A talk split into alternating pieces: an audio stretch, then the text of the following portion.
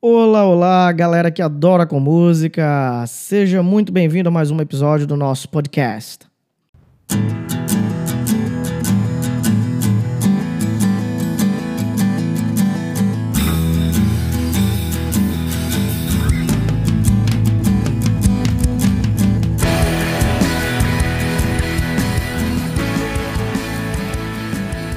Adoro com música.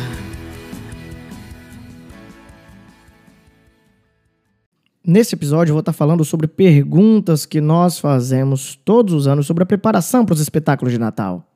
Sim, a ideia é, é abordar um pouco a coisa pelo prisma de quem trabalha. Né? A gente que, que é músico de igreja, a gente está sempre envolvido com espetáculos de Natal, cantatas musicais e, e por aí vai. Então eu vou estar falando um pouco sobre isso no episódio. Sem mais delongas, então, vamos lá!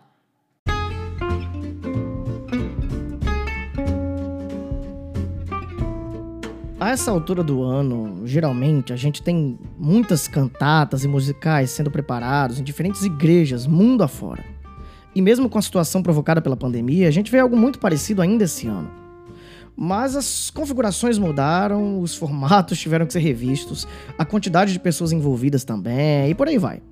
Mas algo não mudou e eu acho que nunca vai mudar as perguntas que quem está trabalhando na preparação dos cultos musicais ou cantatas de Natal geralmente fazem.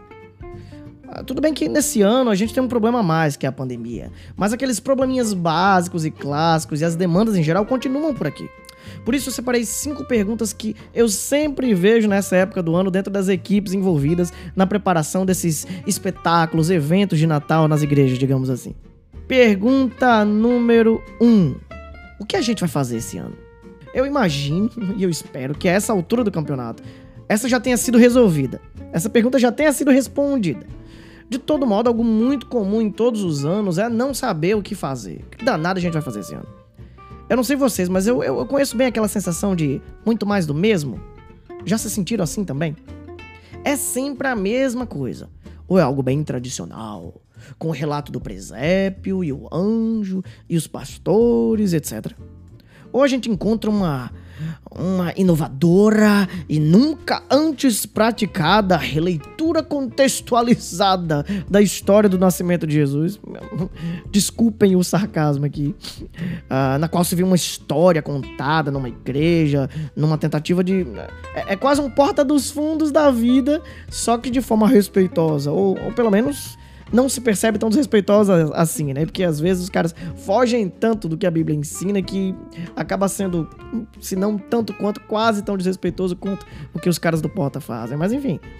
Uma outra possibilidade também comum é uma contextualização do Natal, transformando, por exemplo, pegar aqui para minha região, num acontecimento nordestino. Se Jesus nascesse no Nordeste, tá, tá, tá. Enfim.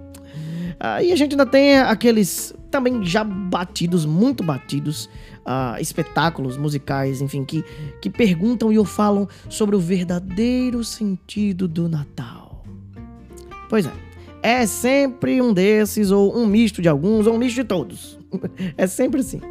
E é por isso que eu, eu sempre prefiro voltar para a escritura e buscar ser o mais próximo possível do relato bíblico.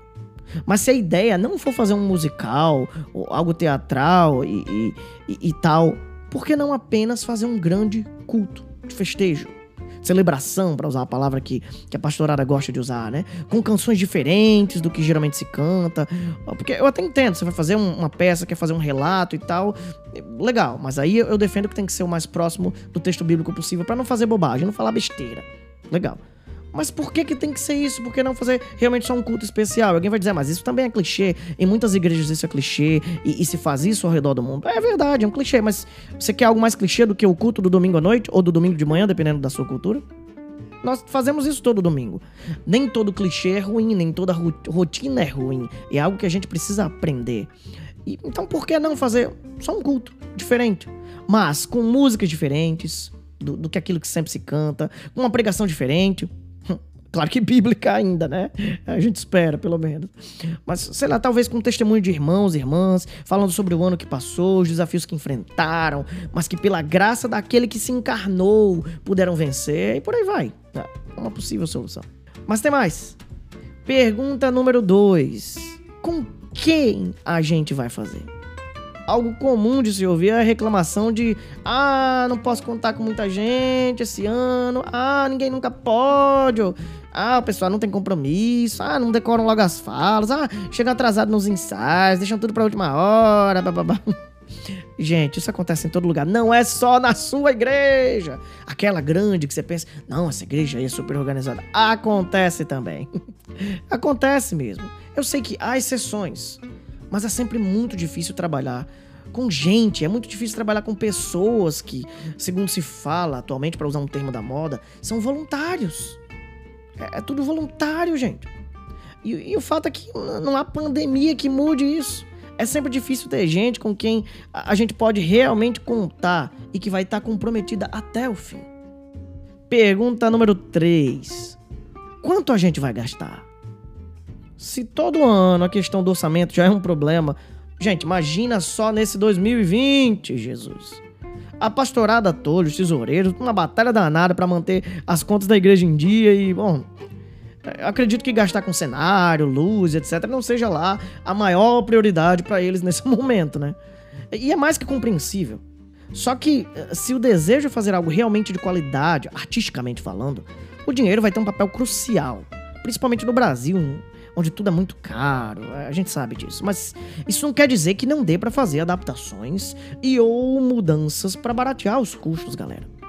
Outra alternativa bacana, essa eu já vivi algumas vezes, mesmo que em anos sem pandemia, ah, mas uma outra alternativa bacana é ratear os custos entre os próprios irmãos, artistas, a galera que está envolvida no processo. Eles, mais do que qualquer outra pessoa na igreja, vão entender o valor daquilo para o todo. Né? Um, um, cristão que não é músico, por exemplo, não entende porque uh, tal microfone é melhor para captar um coro, ou, ou esse é pior para captar em cena, e por aí vai. Pergunta número 4. Quantas vezes a gente vai ensaiar? Falou ensaio já era. Isso vai depender muito da cultura de cada comunidade local, claro. Mas é mais que indispensável ter uma boa e eficaz quantidade de ensaios. E nessa reta final, agora tão próximo que a gente tá do dia do Natal, todo mundo precisa, de algum modo, dar, dar um pouco mais de si. Não é não? precisa de dedicação a mais. Infelizmente, nem todos entendem muito isso. E, bom, eu diria que isso já serve de critério para a escolha de quem vai participar no ano seguinte. Não que você vá necessariamente barrar alguém que, que quer fazer parte, mas até nem visto um histórico negativo, aquele cara que, pô, sempre diz eu quero, eu quero, eu quero, mas nunca tá lá na hora, né? Falta disposição, falta disponibilidade para ralar ainda mais, principalmente na fase final de preparação. Isso não só pode, como deve, ao meu ver, ser usado como uma palavra de exortação em amor no ano seguinte, por exemplo. Então, talvez você esteja enfrentando esse ano alguém que fez isso no ano passado, dá uma chegada aí, ó. Nós vamos poder contar contigo mesmo? Mas, é, de fato, esse é um, um problema comum e, e bem difícil de se lidar. Pergunta número 5. Vamos ensaiar tanto para se apresentar uma vez só? Essa talvez seja uma das maiores frustrações da maioria das pessoas que se envolvem com musicais e cantatas em datas comemorativas na igreja. Poxa, tanto ensaio, tanta ralação, que parece um desperdício. E eu vou ser sincero aqui. É um desperdício, ao meu ver. Eu acho que é. Apresentar tudo apenas no culto de Natal e pronto, acabou. Às vezes, no máximo, você tem ali duas sessões. Eu já fiz isso, musical de Natal em duas sessões, mas tudo no mesmo dia, acabou. Eu sei que com a pandemia as coisas mudaram um pouco e, e, são, são bem diferentes e, e talvez até por ter ficado tanto tempo sem tocar, sem poder se juntar e fazer esse tipo de coisa, a galera esteja com uma, com, com uma gana um pouco maior e, e legal e, vão valorizar esse tempo junto. Mas ainda assim, poxa, fazer tudo isso para uma live? Vamos dizer que a sua igreja vai fazer uma live? Vai lá, faz a transmissão ao vivo e acabou toda uma mega produção, todo um, um gasto, um investimento de energia e muitas vezes de dinheiro também nesse ano tão complicado que a gente viveu para uma apresentação só. Ah, mas vai ficar registrado lá no canal do YouTube da igreja e por aí vai. Legal, mas uma apenas? Por que então não apresentar outras vezes? Ah, eu sei, eu sei, que depois que o Natal passa, a coisa fica um tanto mais morna, mais sem graça, né? Mas por que não fazer apresentações menores antes do dia em si, antes do, do, do dia propriamente dito? Como prévias do espetáculo, por exemplo. Isso é super comum no meio do teatro musical e a gente pode aprender um bocado com essa prática. É até uma maneira de ir testando o que está funcionando ou não e, e de ver o que precisa ser ajustado, melhorado. Se de repente, não, não quero tirar a surpresa toda da igreja, então escolhe um ato ou dois atos do espetáculo completo e apresenta nas semanas anteriores.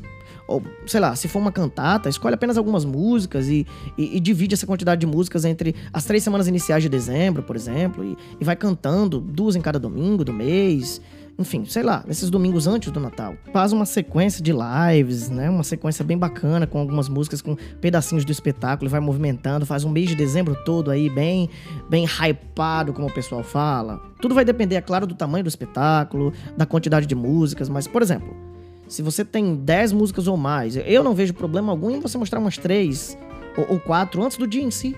Você vai praticando até um pedaço da cena, até serve como divulgação para chamar o pessoal da igreja para ver. Enfim. Fim do ano e suas peculiaridades.